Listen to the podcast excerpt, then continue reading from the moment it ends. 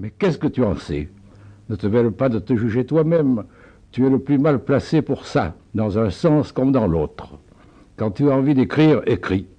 C'est le public qui dira ce que ça vaut. Il avait raison, le petit Vincent. Il est bien vrai que les grandes tragédies de Voltaire ont disparu.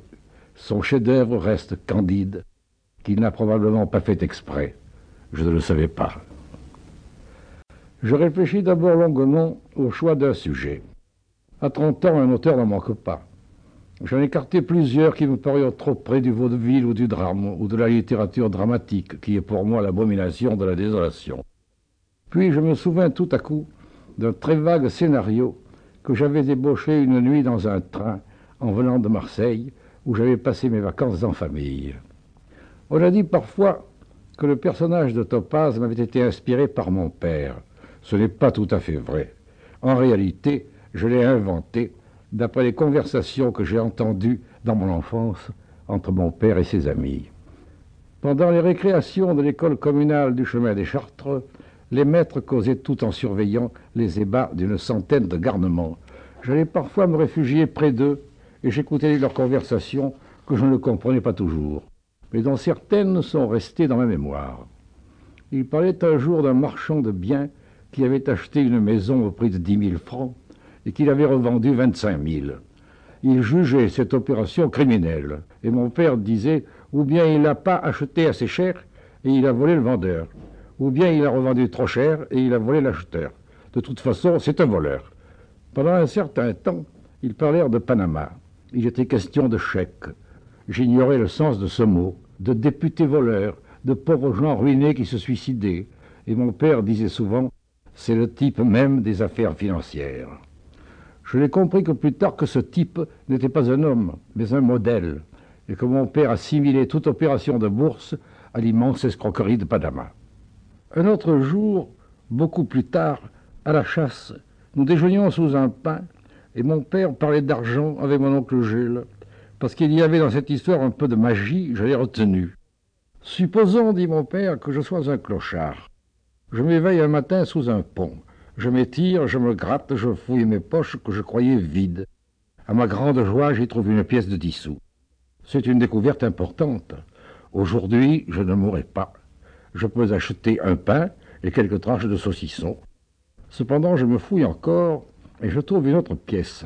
Voilà un joli morceau de fromage. Je me fouille une troisième fois et voici une troisième pièce de dix sous. Ça fait une chopine de vin et plusieurs cigarettes. Je l'interrompis pour lui faire remarquer qu'il ne buvait pas de vin et qu'il ne fumait pas. C'est vrai, dit-il, mais quand je suis clochard, je fume et je bois. Je suppose que je fouille ainsi mes poches cent fois de suite, et que je me trouve à la tête de cinquante francs, avec la certitude que les poches magiques fonctionneront tous les jours. Je vais donc vivre comme un nabab. Mais avez-vous remarqué que chacun de ces francs successifs avait une valeur moindre que le précédent? Et quelle serait la valeur du cinquante et unième? Pratiquement nulle. C'est pourquoi il serait malhonnête de le prendre, ou même de le gagner. Parce que si je le gagne, j'en prive quelqu'un. Et pour ce quelqu'un, c'était peut-être le premier, le franc de la vie. Je réfléchissais au sens de ce discours que je trouvais très noble et très beau.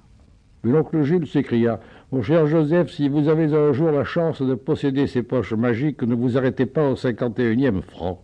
On ne sait pas ce qui peut arriver poussez donc jusqu'au 200 millième et achetez immédiatement un bon portefeuille d'actions qui vous rapportera ces mille francs par an. L'intérêt de l'argent placé, répliqua mon père, est immoral. Si bas que soit le taux, c'est de l'usure. L'oncle Jules leva les bras au ciel, et je ne sais pas ce qu'il aurait dit si le vent n'avait pas apporté l'appel d'une perdrix. Les jeunes gens d'aujourd'hui penseraient que c'était un naïf incurable dont la vie n'avait point fait l'éducation et dont par conséquent l'intelligence n'était pas très éveillée. Je leur répondrai qu'au contraire, je l'ai vu dépenser des trésors d'intelligence et d'ingéniosité pour instruire les enfants des autres comme s'ils eussent été les siens, et que son triomphe, c'était les petits demeurés. Il les gardait après la classe, et quand il en avait amené un jusqu'au certificat d'études, je le voyais transfiguré. Il n'était d'ailleurs pas le seul de nos instituteurs de cette époque à faire son métier avec un dévouement, une abnégation d'apôtre. Et je suis sûr qu'aujourd'hui même, dans des banlieues pauvres, dans des villages, il en reste encore un bon nombre qui sont l'honneur de l'université.